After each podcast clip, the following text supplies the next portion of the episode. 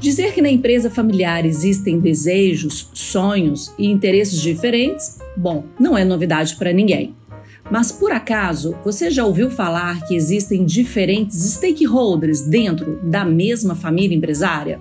Exatamente isso que eu estou dizendo. Na mesma família empresária existem diferentes públicos.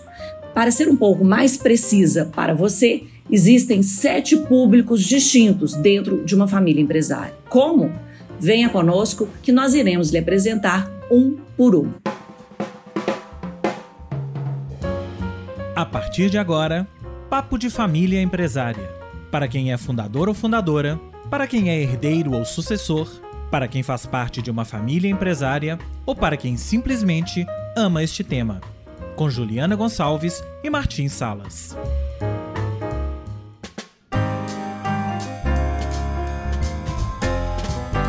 Olá, Martim, tudo bem? Como é que você está? Eh, olá, Juliana, tudo, tudo jóia, tudo muito bem. Muito feliz que temos eh, nosso episódio número 33, eh? Exatamente. Como você sabe, o número 33 é um número poderoso e místico ao mesmo tempo. Coisa boa, então, né? Ah, que bom. E mais uma vez, sábado de manhã, estamos aqui gravando. Exatamente. Bom, não, pode deixar, não podemos deixar de nos apresentarmos. Eu sou Juliana Gonçalves, consultora de empresas familiares, jornalista e acionista do Diário do Comércio. E eu sou Martin Salas, também consultor de empresas familiares, escritor, morando, trabalhando desde os Estados Unidos, mas cobrindo toda a América Latina. E muito contente de estar aqui. Hein? Bom, nossa conversa de hoje, né, Martim? Nós optamos por fazer uma conversa que é, a princípio, baseada mais numa teoria, que é extremamente importante, mas que traz para gente uma noção muito clara do que, que é o universo, né, de pessoas, de membros da família envolvidos né, nessa teia da empresa familiar. Né, nossa abertura nós mencionamos aqui que são sete públicos dif diferentes, né? A gente fala que são os stakeholders das empresas familiares. Dá para imaginar que tem tanta gente assim dentro de uma família empresária? É, eu acho que é, ainda há mais, né, que mais, é, mais stakeholders, em verdade. Ah, porque você comentou isso muito certo, né? Quando eu estou com uma família e coloco o um mapa, os três círculos de John Davis, né? Você tem os sete stakeholders. Mas quando eu falo já direitinho com eles, eu acho que existem dois mais, se você quiser. Ah, que Primeiro, ótimo. porque sim, né? Porque eh, o ser humano adoramos e precisamos e necessitamos eh, eh, categorizar, em verdade, para criar uma situação sistêmica, sistemática de tudo que nós uh, cobrimos, fazemos, né? Então, isso é muito certo. Mas eu acho que, finalmente, é um adicional, que a pessoa, o indivíduo, né? você categoriza, mas a mesma pessoa não é é difícil colocar uma etiqueta somente uma pessoa, né? Então, o indivíduo pode ser muito, muito diferente o, o que, eh, do que eh, coloca a teoria. Do e que um ter... rótulo, né, Martim? Do que isso, um rótulo isso, colocado rótulo, no papel. Rótulo, isso, exatamente. E a terça é que fora de, de os círculos de empresa familiar, que a sociedade, que é um stakeholder também muito importante, não está na dinâmica não, dos três círculos, mas tem uma importância também muito, muito é, muito, muito maior, muito grande é, é, em, em, toda a dinâmica de uma empresa familiar. É, eu acho que para a gente começar, você tocou né, no, nos três ciclos, né, mas vamos aqui deixar claro que esses, que esses públicos né, que nós vamos conversar sobre eles hoje são identificados a partir dessa teoria né, dos três Isso. círculos é que eu acho que todo mundo que nos escuta, que vem desse ambiente da empresa familiar, já em algum momento ouviu falar ou já ouviu muito falar. Né? Nós, pelo menos aqui, já falamos muito. Mas então, só para partir do princípio, nós estamos falando exatamente do modelo de três círculos de, é, desenvolvido por John Davis e que mostra né, que nesse universo da empresa familiar nós temos três subsistemas. O primeiro sistema, subsistema da família, o segundo subsistema da propriedade e o terceiro subsistema da empresa. E quando a gente fala desses sete públicos, ou mais, como o Martim colocou, a gente está falando da relação dos membros da família que existem em relação a esses três círculos. Então é sobre isso que nós vamos conversar aqui hoje. Sim, sim. E só para eh, para ser muito, muito correto e muito certo, e, e, esta teoria dos três círculos foi desenvolvida por John Davis e por Renato Tagliuri também, não? que era parceiro Verdade. dele, professor de Harvard. Então, eh, eh, os grandes maestros e, e, e pessoas muito legais também, por certo. E importantes para toda essa teoria né, que nós trabalhamos aí com as empresas familiares. E aí eu acho que qual que é o não, ao meu ver, Martim, qual que é o primeiro ponto que eu acho que é importante a gente entender quando a gente fala desse, desses diferentes públicos na empresa familiar? O, o, acho que maior, uma das maiores importâncias é a gente compreender que esses três públicos eles geram o o, fa o fato de existirem diferentes públicos dentro da dinâmica da família empresária significa que existe uma complexidade nas relações entre as pessoas e, consequentemente, um conflito de interesses. Né? A partir do momento que existem várias pessoas envolvidas é, existe interesses diferentes. Então, muitas vezes, o interesse que é meu não é, não é o seu interesse. Então, por isso que é importante a gente entender quem são esses públicos, essas pessoas envolvidas, para entender né, o, o, a cabeça de cada um e o conflito de cada um. O que, que pode gerar né, de, de conflito nessa relação. Sem dúvida. Eu, eu acho que é, diferentes situações da vida, personalidade, o, o o papel que tem na, nesta dinâmica dos três círculos, das três dimensões, vai condicionar, de alguma maneira, eh, os desejos, as expectativas eh, e interesses, como você está dizendo. Uh, eu só quero sempre precisar, perdão, porque sempre a vezes vou como contracorrente, né? Tá, estamos certos e eu endosso, apoio esta teoria em 90% dos temas. Mas você sabe que eu gosto muito, por exemplo, de economia eh, comportamental, né? Eh, comportamento eh, e eles falam, né? comportamental. Falam, isso, isso. Então, já falamos de noite do livro como uma, uma dica do livro. E o que quero comentar é, é que os economistas muito falam de, de homos econômicos, não? De homo econômicos. Eles chamam el icon, é, economista, né? Que todo o que seja bom para mim, eu vou procurar. Eu, eu, vou, eu não vou fazer nada que não ajude a meu interesse. Ah, também está o, o homem homem, o ser humano, que é muito mais complexo que somente o que é bom para mim. Porque temos emoções em uma empresa familiar. Vamos falar dos casos, por exemplo, onde muitas vezes, por exemplo, você tem um executivo que não é familiar, mas está tá, tá trabalhando com a família por 20, 25 anos e quase que vê a los, a los filhos, a herdeiros, como seus próprios filhos, por exemplo, e colocam a família primeiro do que pode ser, por exemplo, um un, un, un interés propio. Claro, eh, a, lo mejor, a lo melhor são exceções, pero muitas vezes eu gosto também falar um pouquinho de exceções, porque eh, algumas, Elas muitas existem, vezes né? existem, exatamente, Juliana. Pero bom, não, sem dúvida, é, é o importante reconhecer, conhecer e reconhecer os diferentes tipos de interesses e, e como de alguma maneira eh, o que nós fazemos, de alguma maneira também, Juliana, é equilibrar e balancear né, essa parte de diferentes interesses com o tema de emoções, para que finalmente haja um equilíbrio legal não, em tudo o significado da palavra, né? Eh, harmonioso, sentimento, sucesso financeiro e negócio. Exatamente. Então, equilibrar todos e, e, importante, né, Martim? Porque assim, a partir do momento que a gente consegue racionalmente compreender que existem esses diferentes públicos, com diferentes visões, com diferentes interesses, como você colocou, só o fato de você reconhecer que existe isso, você já está diminuindo as possibilidades de conflito. Né? Porque a partir do momento que você não entende o que está acontecendo, aí vira aquele turbilhão de emoções, como você bem colocou. Mas a partir do momento que eu entendo que eu tô sentada numa cadeira, você está sentado em outra cadeira, você está sentado em outra cadeira, e a partir do, né, do nosso olhar, da nossa cadeira, a gente tem um olhar, tem uma forma de ver as coisas, de observar e, naturalmente, de ter uma visão, de ter um interesse, de ter uma expectativa que é diferente daquele outro que está sentado na outra cadeira. Né? Então, acho que esse é um ponto, é o ponto de partida da importância de se entender essa diversidade de stakeholders dentro da dinâmica da empresa familiar. Eu, eu chamo isso é, empatia organizacional Não, na empresa adorei. familiar. Uhum, Nunca tinha escutado então, o termo empatia organizacional, mas é exatamente ah, isso. Eu é o trademark, é assim, exatamente, exatamente. É, ajuda muito. Então, Juliana, eu acho que há uns casos muito ligados. O primeiro, o primeiro acho que eu conheço muito, muito bem. Então, eu acho ótimo a gente conversar sobre esses stakeholders a partir dos, dos, dois casos que nós vamos trazer aqui. Então, vou sugerir Beleza. que a gente entrar rápido no primeiro caso, que aí depois a gente vai ter muito para conversar. Beleza. Primeiro caso. Aos 12 anos eu era uma criança que adora ir para a empresa da minha família para brincar de secretária do meu pai. Aos 20 anos, estudante da faculdade de jornalismo, comecei a trabalhar como estagiária e em pouco tempo fui contratada para meu primeiro emprego na redação de um dos jornais publicados pela nossa empresa. Aos 28 anos, com o falecimento da minha mãe, me tornei também uma acionista da empresa. Dois anos depois, optei por parar de trabalhar na empresa da família e buscar outros desafios profissionais no mercado de trabalho. Como acionista, passei a atuar como uma conselheira do conselho consultivo da empresa. Este caso é muito legal, né?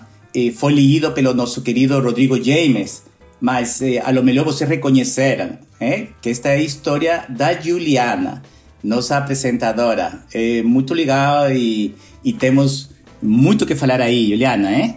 É, eu achei ótimo trazer essa história. Eu acho que vários outros episódios, né, eu mencionei isso, mas exatamente isso, né? Eu sou jornalista de formação, minha família tem uma empresa jornalística aqui em Belo Horizonte. Nós temos aí 89 anos, uma empresa fundada pelo meu avô, né? Minha mãe, filha, é, nunca trabalhou na empresa, mas né, é, ela era filha desse meu avô e eu sou membro da terceira geração. Então eu gosto, eu toda vez que eu estou fazendo palestra, conversando com meus clientes, eu gosto muito de me trazer como exemplo, porque eu acho que ele mostra exatamente, primeiro um ponto que eu acho importante a gente entender é que ao longo da nossa vida dentro de uma empresa familiar, a gente muda de lugar muitas vezes, né? Então, justamente como eu coloquei, no início eu era uma criança que a empresa era um, um brinquedo para mim. Eu ia lá brincar de secretária, ia brincar de esconde-esconde no pátio das bobinas do jornal, ficava lá me divertindo, né? Não tinha consciência ainda do que, que era aquilo. Depois fui, me tornei estudante, estagiária, depois fui trabalhar na empresa e depois, hoje, eu sou maçonista. Então, ou seja, ao longo dos meus 50 anos, eu passei por vários, vários desses papéis que fazem parte desse contexto. Eu era só um membro da família, depois eu me tornei um membro da família que trabalhava, depois eu me tornei um membro da família que trabalhava e que era acionista, e hoje eu sou só uma acionista. Né? Então, imagina, só eu passei por quatro papéis. E qual, uh, qual é, público, qual papel você uh, desfrutou mais, Juliana? Nossa, Você. que pergunta, Martim. Essa, essa não estava é, no script, hein? É isso. Você sabe que. É, nunca parei para pensar isso que você está me perguntando, mas respondendo de bate-pronto aqui, eu tô para te dizer que eu vivi muito bem todos esses papéis naquele momento que ele era. Uhum. Né? Então eu lembro perfeitamente quando eu era criança de adorar aquele universo. Né? Eu sempre falei aqui que eu sempre tive certeza que eu iria trabalhar na empresa da minha família. Aquilo ali para mim era fascinante. E eu ia para lá para brincar. Depois, um pouquinho mais velha, assim, já com talvez com 15, 16 anos, que eu entendia que existia uma empresa da família, eu continuava sendo um membro da família, que eu não era sócia e não trabalhava na empresa, né? Esse é um dos, um dos primeiros públicos que nós temos. Naquele momento, eu vou falar que eu tinha interesses lúdicos, interesses uhum. de ter oportunidades de ir para festa, né? Empresa jornalística, a gente ganha muito convite de show, de teatro, é, tem, tem uma riqueza social muito grande. Então, assim, eu tinha uma relação com a empresa, primeiro lúdica e depois uma lúdica que tinha já algum interesse, né? Eu gostava de ganhar ingresso para teatro, ingresso para show, é, às vezes oportunidade de fazer uma viagem, né? Para poder ver alguma coisa junto com meus pais. Então eu tinha um interesse, é, com, de certa forma, com certos interesses pelos privilégios de fazer parte de uma família empresária. Acho que eu vivi isso muito bem. Depois, quando eu me tornei funcionária, seja como estagiária, ou seja como jornalista, né? Aí eu já tinha um interesse diferente, porque aí para mim era interessante que a empresa fosse bem, fosse bem desenvolvida, que pagasse bons salários. Eu lembro perfeitamente quando eu comecei a trabalhar, a redação estava iniciando a ser informatizada, então não existia computador para todo mundo e eu como iniciante não tinha o direito de usar o computador. Então eu lembro de eu ir para o jornal cedinho, 9 horas da manhã, jornalista começa a trabalhar mais tarde, né? Para poder sentar no computador. Então, naquele momento, eu queria bons salários, eu queria que a redação fosse toda informatizada, que o jornal fosse colorido, que as câmeras fotográficas né, fossem novas. Então, eu tinha um interesse pelo, pelo bom desempenho da empresa. Né? E hoje, como acionista, meu olhar é outro. Né? Eu sou membro da família, que não trabalho na empresa, mas que sou acionista. Então, eu quero uma empresa que dê um bom desempenho, um bom resultado financeiro, né? um desempenho econômico financeiro. Então, assim, eu acho que eu usufrui bem todos os papéis que eu desempenhei. Mas assim, não posso negar que eu adorava ser jornalista, tá, Martim? Essa é a minha grande paixão, assim, guardada. Não, tá em sua sangue, né? Tá no meu sua sangue. profissão, é. de educação. Então, você já falou de alguma maneira alguns dos, dos, dos papéis, né? De, de, de, dos stakeholders. O, o, primeiro é a família, que pode ser a começo, quando você é criança. Também pode ser porque tem lá eh, avó, por exemplo, que não está relacionada ao negócio, mas tem também um componente emocional na dinâmica familiar. Ou a mãe, o pai, que não estão tampouco envolvidos com o negócio. Então, é, exatamente assim, naquele momento, né? Minha mãe era filha do fundador, não era acionista, não trabalhava na empresa, mas era da família proprietária. Por, por, por, exemplo, sim.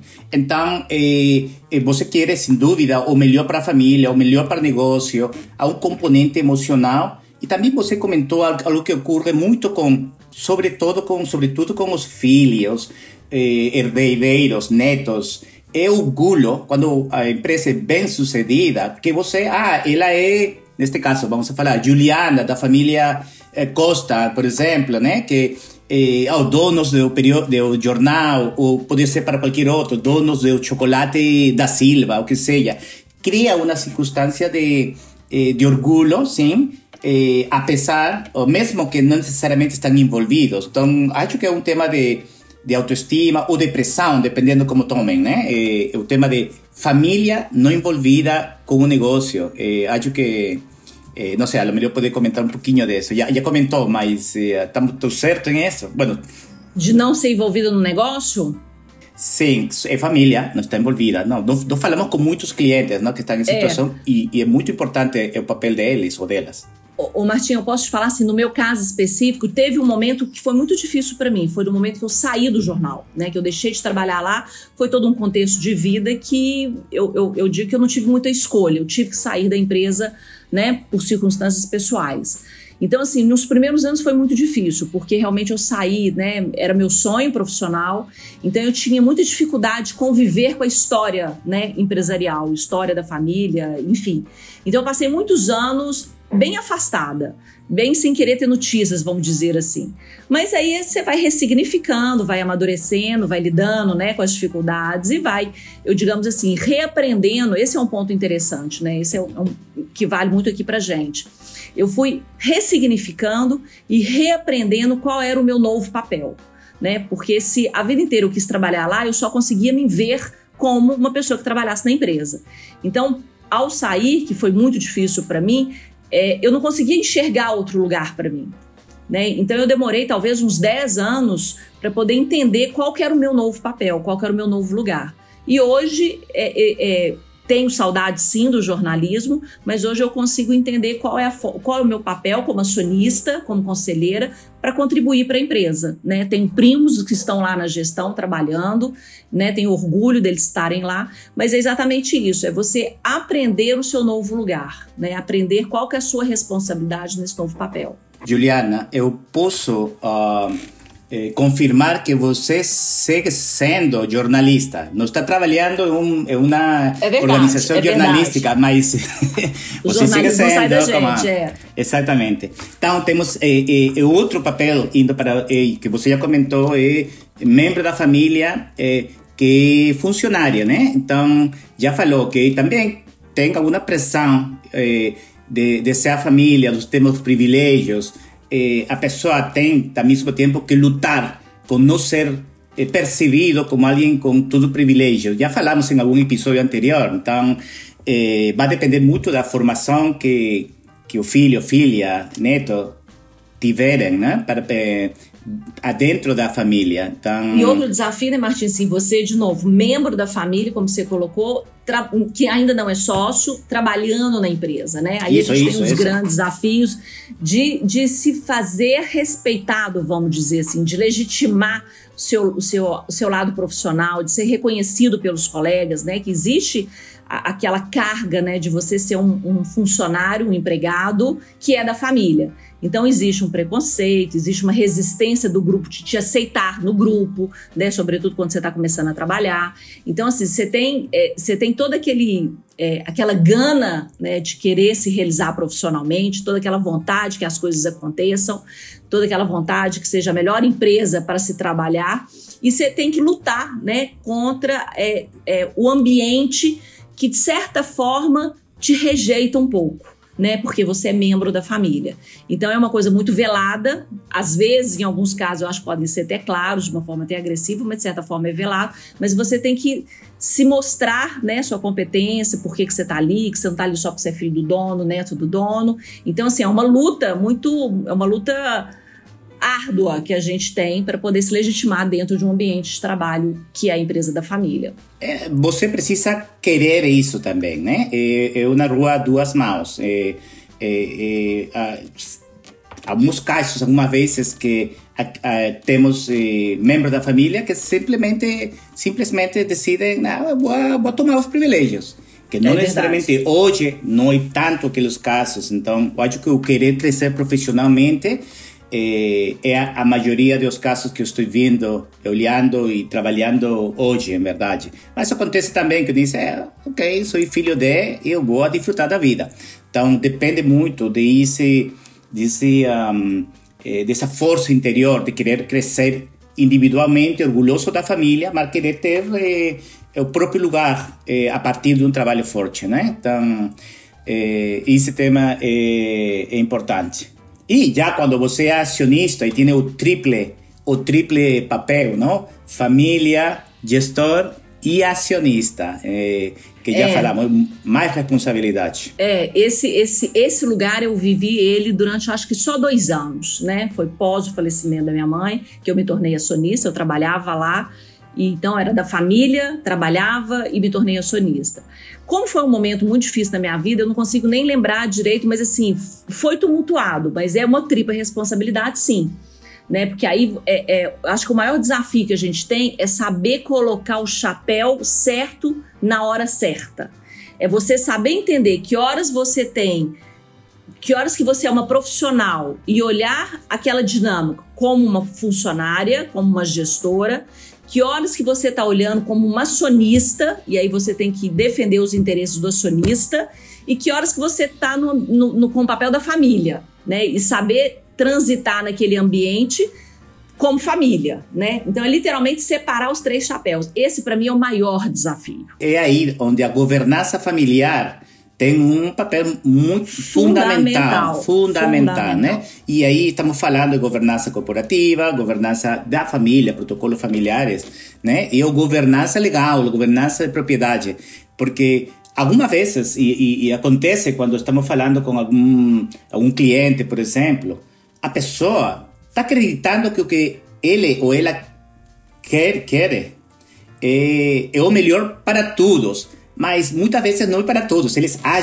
pero se você não tem as regras já mais ou menos um, estabelecidas, eh, isso vai ajudar para efetivamente eh, as decisões possam ser enmarcadas dentro dessa governança, que é muito mais legal, porque muitas vezes a subjetividade, você acha, não, é o melhor para a família, e em verdade não é necessariamente o melhor da família, mas ante a ausência de regras, então entra a eh, subjetividade que pode ser um pouquinho ruim, em verdade, na dinâmica familiar, na dinâmica da empresa, né? É, você colocou um ponto, um ponto muito importante, assim. A gente sempre fala isso, mas a governança é fundamental, né? E aí que ela vai criar eu acho que a governança ela explicita esses diferentes Isso. papéis, né? Porque Exatamente. é, é, literalmente assim, eu sou uma pessoa muito visual, então na hora que eu enxergo os três círculos, as interseções entre eles, e eu consigo visualizar quem é só da família, quem é da família proprietária e trabalha. Então assim, naquele naquela diferença entre os papéis, você consegue falar assim: eu estou aqui. Os meus primos, né, por exemplo, hoje eu tenho dois primos que trabalham no Diário do Comércio. Os dois primos são da família e gestores. Eles ainda não são acionistas. Né? Eu tenho primos que são acionistas que não trabalham na empresa e são da família. E tenho eu que sou da família, não trabalho e, e, e sou acionista. Então, olha, olha a complexidade. Se a gente não tem uma governança, como você colocou, para definir qual momento que determinadas pessoas podem frequentar este fórum do Conselho Consultivo, quais momentos que essa pessoa que é só da família pode frequentar, qual é o momento que o, os primos, que são gestores da família, podem frequentar. Aí você define aonde você discute cada assunto, aonde você toma as decisões a respeito de cada assunto, como você toma as decisões, né, uma vez que você tem um acordo, que define as regras, que define o relacionamento, como que você toma as decisões. Então, assim, olha o tamanho da importância de um acordo de acionista, de um protocolo de família e dos fóruns da governança. Sem dúvida, você está trazendo um tema que eu esqueci, que esquecemos de falar, que é o tema efetivamente do papel, também é um conselho, o conselho de administração, o conselho consultivo, porque, porque sim, você pode ser acionista, gestor, eh, certamente família e não necessariamente eh, estar no conselho de administração também, né? Que é outro rol que de alguma maneira está dentro dos stakeholders, pero que eu acho que muitas vezes condiciona também a dinâmica entre eh, uh, entre membros da família e com executivos, por exemplo. Algumas pessoas, algumas pessoas eh, acham que ser membro do conselho, por exemplo, eh, eh, tem uma hierarquia maior do que ser um funcionário, por exemplo. Então você acha que quando está falando no churrasco domingo com seu com seu primo, por exemplo, tá, algumas vezes esquece de usar o chapéu de família e começa a usar o chapéu de membro do conselho e, e trata um pouco como subordinado primo, por exemplo, que é só funcionário, porque você, entre aspas, é do conselho. É de conselho, por exemplo. Então, sem dúvida, a governança corporativa, familiar, eh, já falamos muito disso e legal, vai ajudar certamente a, a, a determinar e a limitar exatamente quando, como e por que você vai ter esse chapéu. É, e isso me faz falar uma coisa assim que, é, que a gente também sempre fala, né, Martim? Assim, a, é, o quão importante é a maturidade. Sem dúvida. Né, o quão importante é o amadurecimento do grupo familiar. Para entender que não dá para no almoço de domingo eu ir perguntar para o meu primo que trabalha lá coisas da empresa. Né? Porque, poxa, coitado, né? Trabalha já a semana inteira, chega no final de semana tem que ficar falando com a família alguma coisa.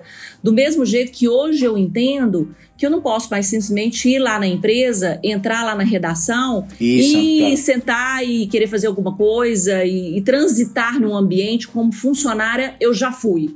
Né? Hoje eu não tenho esse espaço legitimado para mim mais. Claro que eu posso ir na empresa, claro que eu tenho reuniões, mas eu preciso de entender é, qual, qual é a forma correta para desempenhar determinado papel. É, sim, e coloca bem é, disso, coloca as, as funcionários, por exemplo, é, se a situação for diferente, é uma, é um, é um é uma situação muito, muito complicada para eles. Constrangedora para eles, exatamente. Exatamente, exatamente. Que aí fica ali, né? Quem está aqui? É acionista? É a dona? É, você, né, assim, você gera justamente o que nós falamos, gera conflitos de interesse, né? Gera de confusão nos papéis e até problemas para aqueles membros da família que estão lá trabalhando, né? Eu, a gente precisa respeitá-los no lugar que eles ocupam. Então, Juliana, enfim, se, se eh, nossos ouvintes estão perguntando-se, por exemplo, e que acontece com os agregados eh, nós temos um episódio completo, né? Falando de. Não, já não falamos dos agregados mais escolhidos, né? Os escolhidos. Uh, exatamente. Então, genro, nora, é família, não família, qual é o papel deles na, na empresa tem que ir para trás, né? E escutar um episódio que é verdade. É, é muito já legal. Fica na, já fica nas nossas dicas do, do, episódio de hoje. Bom, vamos para o nosso segundo caso, que a gente vai falar de outros stakeholders, né? Isso. Aqui nós falamos de, da, dos membros da família que não são sócios e não participam da gestão. Falamos dos membros da família que não são sócios, mas são empregados da empresa. E falamos de membros da família que são sócios e gestores. Né? Então, três que nós falamos que fazem parte. Segundo caso. Dona Alda começou a trabalhar na empresa da família logo no primeiro dia ao lado do marido, que, junto com mais dois irmãos mais novos, resolveu empreender. Como os irmãos não tinham recursos para financiar o sonho, buscaram um sócio investidor, Assim nasceu o sonho dos irmãos recém-formados. Com o falecimento precoce do marido, Dona Alda assumiu a presidência da empresa no lugar do marido e fez do sucesso dela seu lema de vida. E para apoiar sua gestão, o sócio investidor decidiu assumir o cargo de diretor financeiro por pelo menos cinco anos. Mais de 20 anos depois, com todos os desafios do mercado e as possibilidades de crescimento, Dona Alda optou por vender parte da empresa para um fundo de investimento e alavancar a mesma. Uma tacada de mestre aplaudida e celebrada por todos os mais de mil funcionários da empresa. Uma linda história da Dona Alda, né? É, história de sucesso, né? A gente fala aqui no Brasil, pegou no, o touro pelo chifre e fez sucesso porque virou o jogo, entrou na empresa de verdade, assumiu a presidência no lugar do marido e fez daquilo ali seu propósito de vida, né? Fazia a empresa crescer e conseguiu, porque se tornaram aí uma grande empresa no setor têxtil do sul do país. E também eh, o caso é muito legal, porque neste caso está apresentando o impacto, a maioria das vezes positivos, que tem os sócios, né? os parceiros que não são pertencentes eh, à família, e que não necessariamente participam da gestão. E é um stakeholder muito importante também, né? Exatamente, que são os investidores nesse caso aí, claramente, isso, né? Isso, isso, e aí, isso, isso.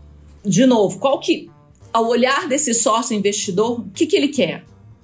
Ele quer retorno do investimento dele, né? Ele quer que o dinheiro que ele colocou ali dentro transforme a empresa e possa devolver o investimento que ele fez. Então ele não tem laços afetivos, ele não tem um relacionamento com os membros da família emocionais, né? Ele não frequenta a família, ele é um investidor que quer o retorno do investimento. É, eu, eu quero também eh, comentar sobre isso, Juliana, né? Porque quando você é um investidor minoritário, por exemplo, que acho que é neste caso, né?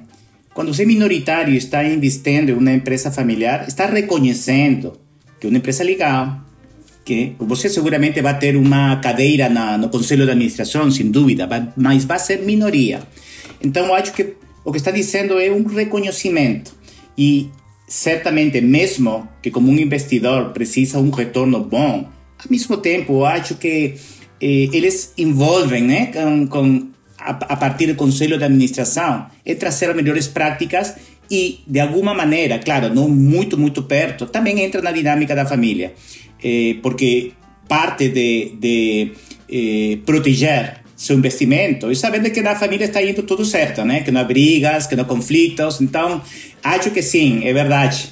Estão focados no retorno, mas ao mesmo tempo, né? Com uma, uma parte do, do, do olho, também do como ajudar, algumas vezes, a que os potenciais conflitos, problemas dentro da família, dentro dos parceiros familiares, não atinjam um, uma situação complicada, né?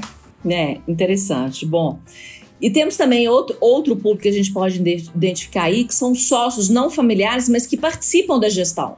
Né? A gente teve aí nesse caso quando o, o, o, grupo, o grupo investidor colocou né, alguém deles que era um sócio para a diretoria financeira, eles estão tendo ali um, um, um também um, interesse pelo retorno do patrimônio, mas também um interesse pelo pelo desenvolvimento da carreira, pelo desempenho, pelo reconhecimento, né, por bons salários, bom participação em resultados. Então, é um interesse também no, é, é, misto, né, de retorno do investimento, mas também um retorno pessoal de desempenho da carreira dele. Sim, eh, acontece, por exemplo, quando são estes fundos de investimentos, private equity firms, que é o mesmo falado, eles trazem operadores, né? São que são eh, executivos de experiência. Deles, né? Exatamente. E que são, podem ser também não somente executivos do mercado, algumas vezes eh, são dentro do fundo, que tem um, um time operacional, não? Com, com muito conhecimento de certas indústrias. Então, são parceiros do fundo e, ao mesmo tempo, executivos. E eles trazem ou procuram, procuram eh, trazer as melhores práticas porque vai, vai dar certo para o investimento que eles estão fazendo?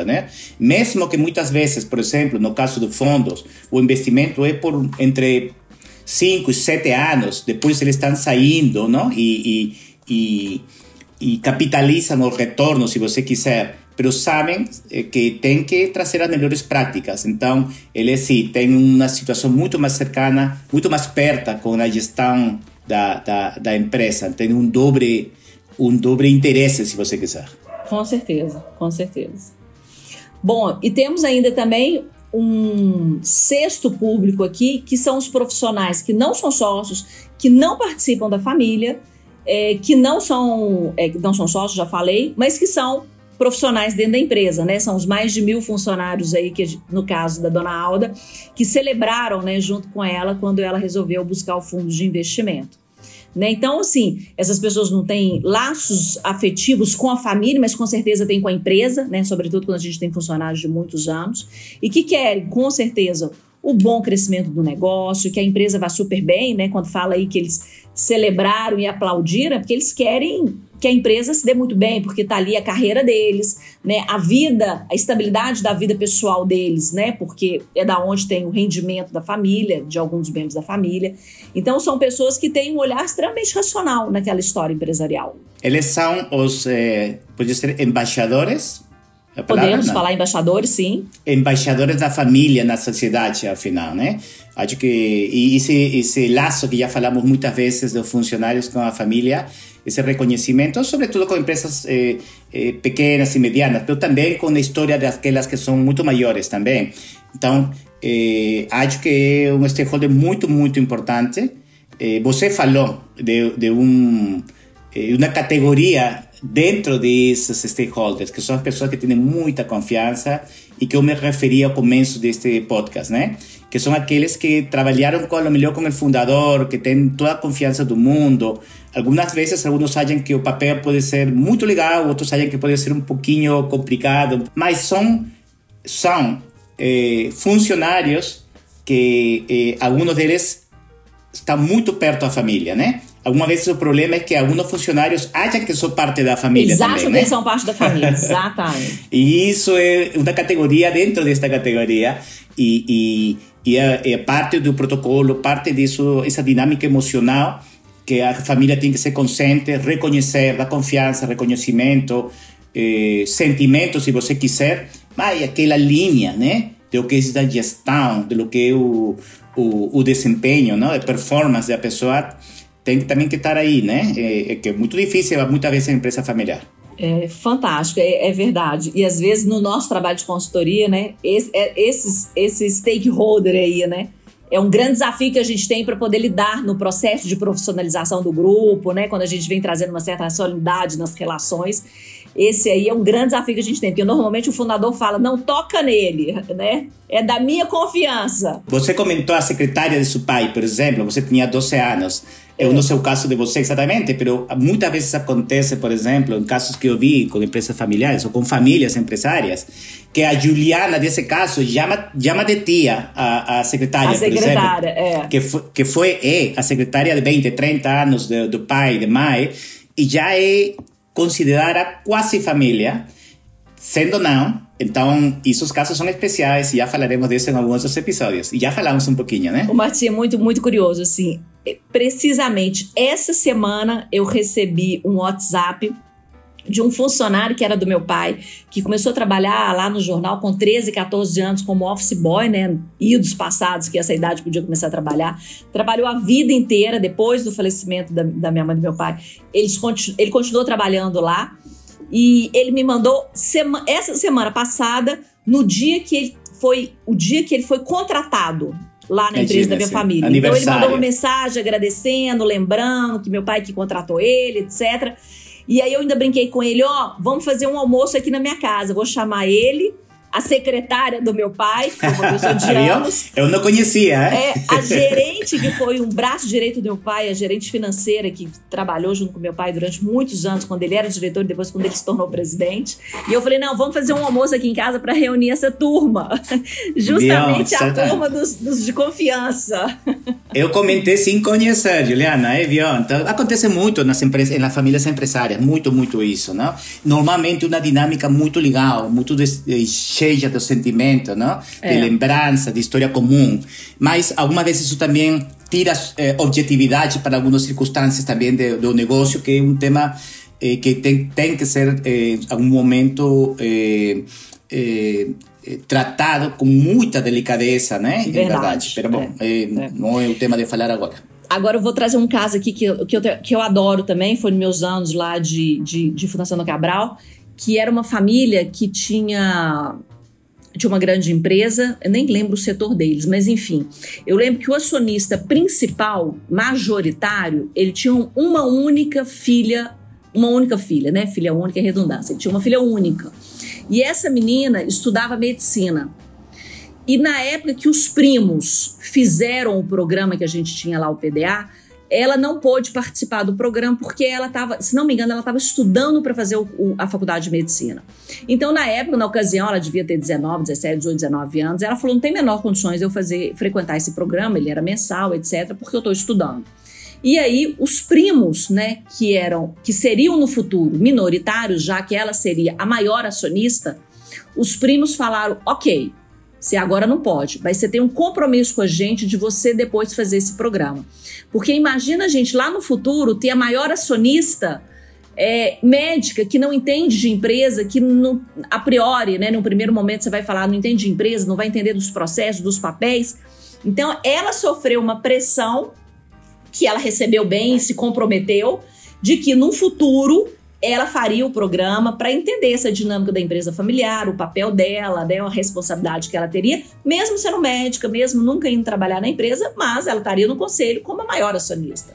Então, é a gente entender, e aqui eu falo assim, a menina era super nova, mas ela teve essa maturidade, lógico junto com a família dela, de entender o papel dela, o papel dos outros, o interesse dos outros e como que isso dialogava, o interesse deles, primos, com o dela. Né? Então, assim, ambos, todos eles, todos esses stakeholders, souberam respeitar o momento, o papel do outro, mas reconhecer o direito né, do outro no papel dele. Super. Bom, então com esses dois casos, eu acho que nós conseguimos passar pelos sete stakeholders. Só para fazer uma síntese aqui, porque como a gente está, é teórico, mas vamos lá. Nós temos o primeiro, que é membro da família que não é sócio e não participa da gestão né, com interesses muito daquela coisa lúdica, de interesse de buscar os privilégios, de ter a oportunidade de estar ali dentro. Temos, em segundo lugar, os sócios que não pertencem à família e que não participam da gestão, que têm interesse pelo retorno do investimento, não têm laços afetivos, emocionais, é uma relação muito racional. Terceiro, os profissionais não sócios que não pertencem à família e não, naturalmente, não são sócios que tem né, um interesse pelo sucesso da carreira deles, pelo bom desempenho do negócio, pelo crescimento da empresa, que tem uma relação né, de interesse dele pelo desempenho profissional dele.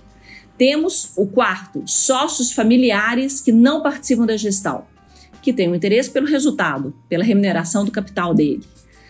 Temos quinto, sócios não familiares que participam da gestão, que têm interesse pela carreira, pelo patrimônio, pelo retorno do patrimônio dele. Temos sexto, membros da família que não são sócios e que são empregados da empresa. Tem interesse pela carreira profissional deles, né, e pelo papel deles da família ali dentro. E por final, os membros da família que são sócios e que também são gestores. Né? E aí tem interesse, o, o, tem o desafio do conflito de papéis, né, e saber diferenciar qual é o momento de cada papel.